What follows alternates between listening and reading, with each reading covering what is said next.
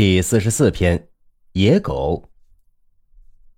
逾期之乱，杀的人啊多的数不清。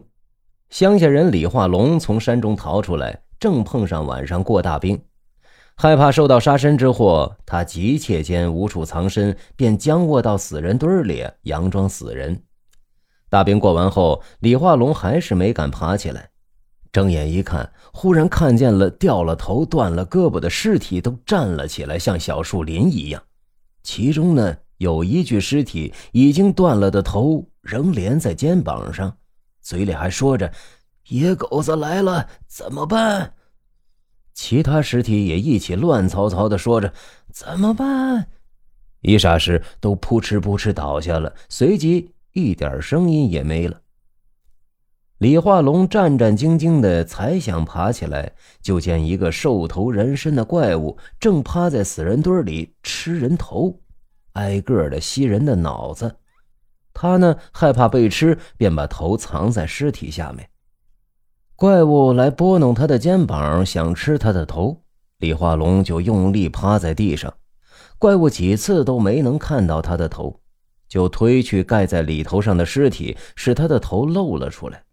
李化龙万分害怕，慢慢的用手摸索腰下，摸到了一块石头，有碗那样大，握在手里。怪物找到了李化龙的头，趴下就想啃。李化龙突然跳起来，大喊一声，用石头猛击怪物的头，结果呢，打中了他的嘴。这怪物就像猫头鹰那样大叫了一声，捂着嘴腹痛跑了。他路上呢，吐了一些血。李化龙就地查看，在鞋里找到了两颗牙齿，中间弯曲，末端锐利，长四寸多。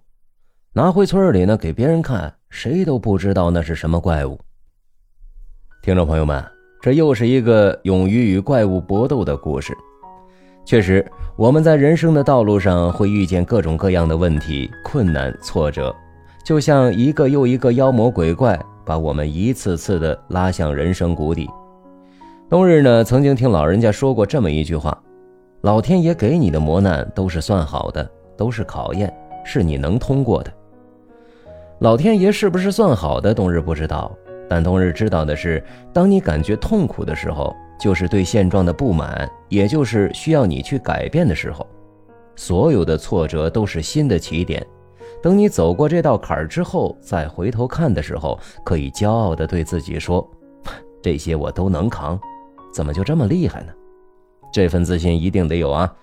好了，我们下个故事见。